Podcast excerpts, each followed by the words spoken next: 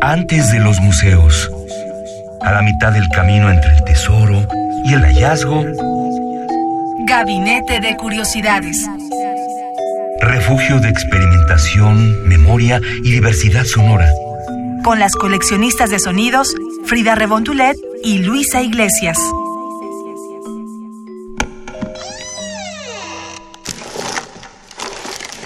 Etnografía sonora.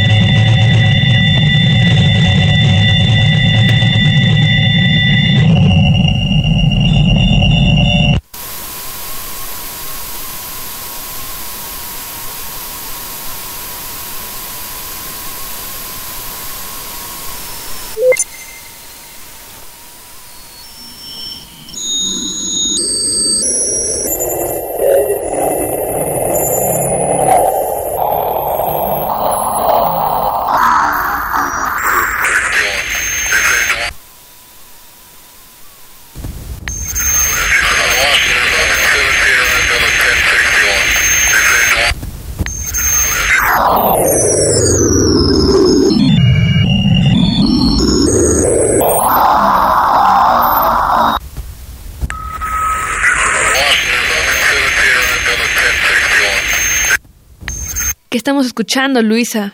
Queridísima Frida Saldívar, esto que estamos escuchando y que nos deja un poco perplejos por muchas razones es nada más y nada menos que la señal WOW, esta señal de 1977 que se capta el 15 de agosto de 1977 en el espacio. A ver, un radiotelescopio llamado Big Ear se acerca a la constelación Sagitario y ahí podemos escuchar este extraño sonido, la señal WOW, que nadie realmente ha logrado explicar de dónde viene, ni por qué está ahí, ni qué es lo que realmente está sonando.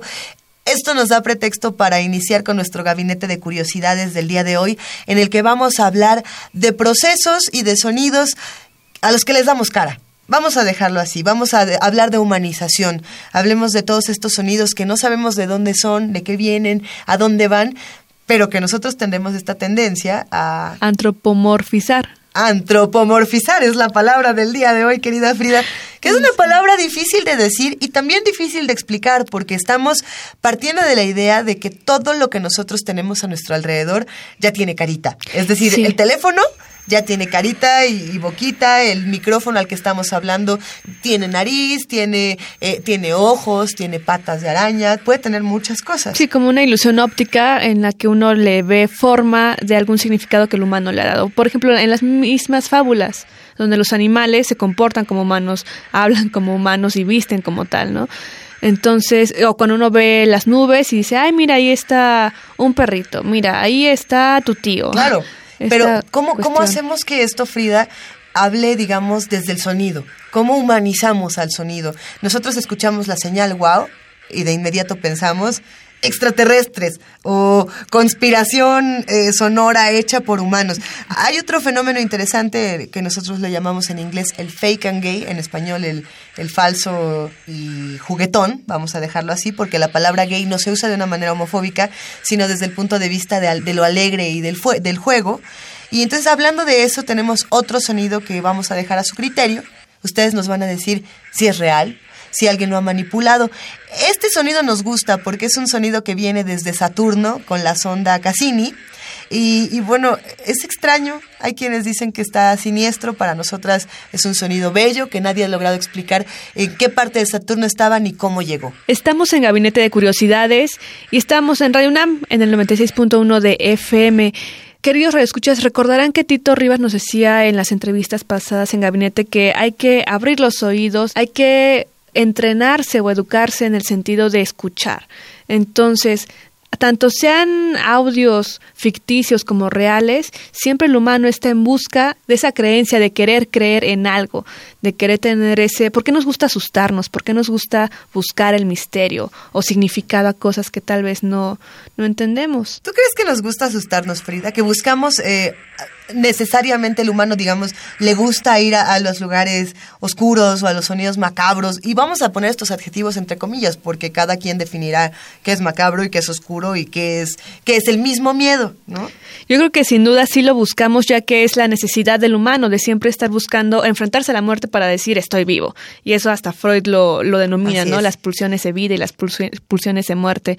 Entonces siempre hay que estar en busca de ese, de esa vibración, de ese pulso, ¿no? Que te lleva a decir, ah, ah sobreviví. Sobreviví. E, ese es el asunto con nosotros sobrevivimos a la experiencia y esta adrenalina nos hace querer buscar a lo mejor más, puede ir por ahí. El siguiente sonido que vamos a escuchar esta tarde y que los invitamos a que lo escuchen con su criterio y a que nos digan qué opinan, es tiene muchas leyendas alrededor. Se trata de los susurros de Yellowstone. Yellowstone eh, tiene un parque nacional donde se han grabado numerosas veces algunos sonidos de lo más extraño y lo interesante es que la comunidad precisamente de este lugar le ha hecho toda una clase de leyendas, eh, si son fantasmas, si no lo son. Y hay literatura de muchos años que dice que estos sonidos se escuchaban desde, desde hace muchos, muchos años.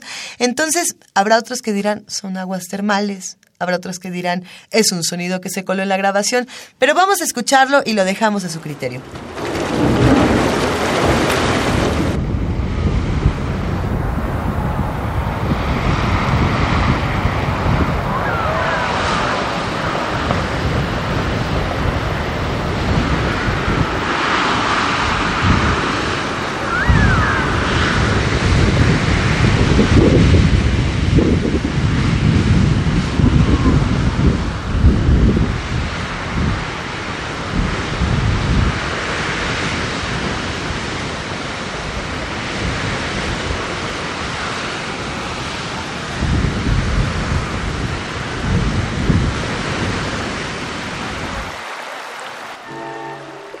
Somos coleccionistas de sonidos. Sí, muchas, muchas personas también atribuyen eh, estos sonidos a las leyendas de, los nativos americanos y cuando, bueno, de los indios de, Norteamérica, de Estados Unidos. Eh, dicen que muchos se ahogaban en el lago de Yellowstone y que por ahí también va el rumor que, que se escucha. Eh, meramente podríamos hablar de sonidos y de frecuencias que se van juntando. Lo interesante, de nuevo, Frida, es la necesidad de los humanos por comunicarse con otras cosas. ¿no? Lo podemos hacer, algunos dirían, en términos religiosos, lo podemos hacer en sonidos eh, como, las, como las psicofonías, que es algo que vamos a escuchar a continuación, o con muchas otras cosas. Hemos hecho toda una cantidad de juegos para comunicarnos con la otredad, con lo que no podemos ver. Exactamente, y poder, bueno, crear estas leyendas, estas tradiciones orales. Por ejemplo, está la leyenda, yo creo que en todo el mundo, de las casas que fueron construidas sobre cementerios ah, africanos, por ejemplo. ¿Qué diría Stephen King con Exactamente. mascotas? Entonces, tener este, como buscar historias para seguir preservando, también con tus amigos, ¿no? No sé si se acuerdan de niños, bueno, los que son de la misma generación que tuya y mía, Luisa. Eh, todos somos de la misma generación. Vamos cuando salió el chupacabras, por ah, ejemplo. Claro. O sea, muchos niños iban a buscar al chupacabras en el bosque de Tlalpan, en el patio de tu casa, cuando decían que era un mero juego político, este, una cortina de humo, etcétera. Pero las leyendas urbanas están ahí y hay algunos de estos sonidos que poco a poco se están transformando en leyendas urbanas. Ese es, ese es el caso de las trompetas del cielo, así se le llama el siguiente sonido, que comenzaron a escuchar escucharlo por primera vez en Rusia, después lo empiezan a escuchar en toda Europa y después en Canadá. Ahí lo interesante es que este fenómeno, más allá de ser científico, se dio a través de las redes sociales. Las personas con sus teléfonos de pronto escuchaban este sonido, sacaban el teléfono y lo grababan.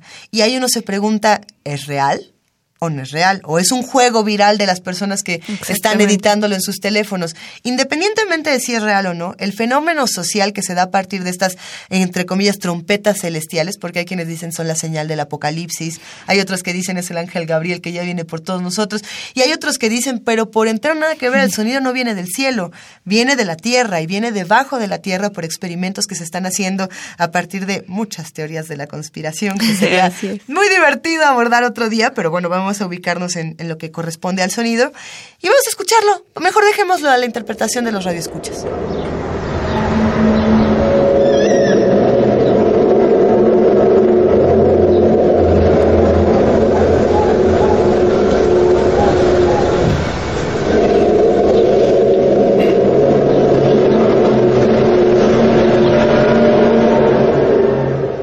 Somos coleccionistas de sonidos.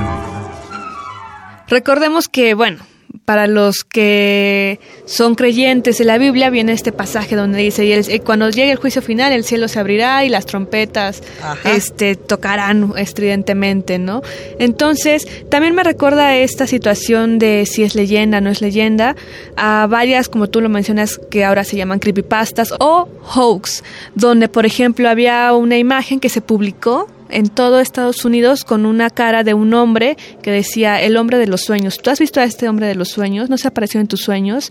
Entonces, a partir de... Espeluznante porque tú veías un póster como de Se Busca, pero decía lo has visto en tus sueños. Entonces mucha gente precisamente se hace este imaginario colectivo y una leyenda urbana o esta como sembrar esta leyenda lo empieza a hacer de verdad. Mucha gente de verdad empezaba a soñar con este hombre. Decía, sí, yo lo he soñado. Y entonces era como el fantasma de los, el hombre que estaba en todos los sueños Pero ahí de la estás humanidad. planteando algo, Frida, que, que habría que discutir mucho más a fondo. Incluso yo lo soñé. Tú también lo soñaste. ¿Qué fue primero, la construcción social de esta imagen o el sueño? Es decir, nosotros, por ejemplo, escuchamos las trompetas y a lo mejor vimos primero el video y luego estábamos en nuestra casa y dijimos, yo también las escuché, las estoy escuchando ahora mismo. Exactamente. Pero no sabemos qué fue primero la- en, en términos de percepción.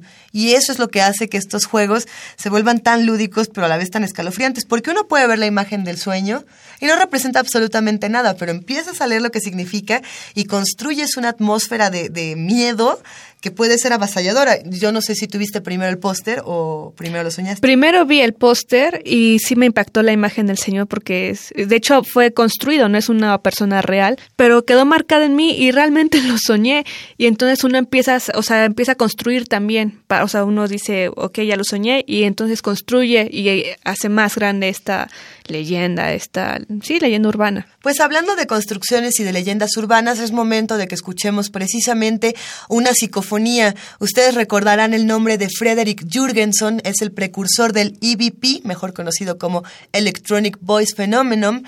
Y bueno, de aquí han surgido una interminable cantidad de, de audios que pueden ser la mayoría falsos. De hecho, sabemos que la mayoría son falsos.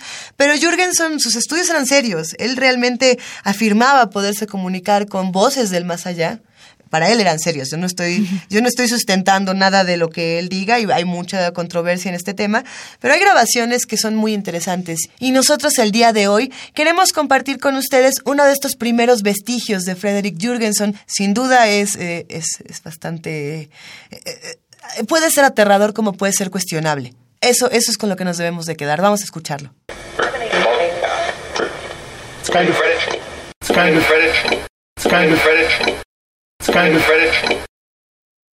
Does the weather make it easier for you to communicate?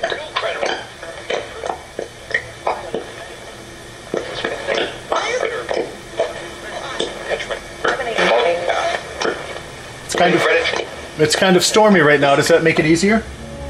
Gabinete de Curiosidades. Todo lo que estamos escuchando el día de hoy en Gabinete de Curiosidades, donde nosotras, Frida Saldívar y Luisa Iglesias, somos coleccionistas de sonidos, lo dejamos a su criterio y los invitamos a que nos digan si es real o no es real, pero sobre todo ¿Cuál es la construcción social alrededor, de todo esto? ¿Qué nos hace sentir? Eh, queremos cerrar precisamente con un sonido que nos, nos heló un poco el pellejo cuando lo estábamos analizando junto con Luis Fragoso, a quien le mandamos un gran abrazo. Este es el llamado lamento espacial. Oh, y este sí. lamento espacial no sabemos de dónde viene, sabemos que fue captado con una sonda y que, y que la gente que lo ha escuchado trata de pensar que es la voz de una mujer, como podrían pensar que es una interferencia que lamentablemente parece mucho la voz de una mujer que dice estoy respirando oxígeno y no mucho más, y no, no hay mucho más comprensible. Vamos a escucharlo y los invitamos a que se unan con nosotros al Gabinete de Curiosidades de la próxima semana.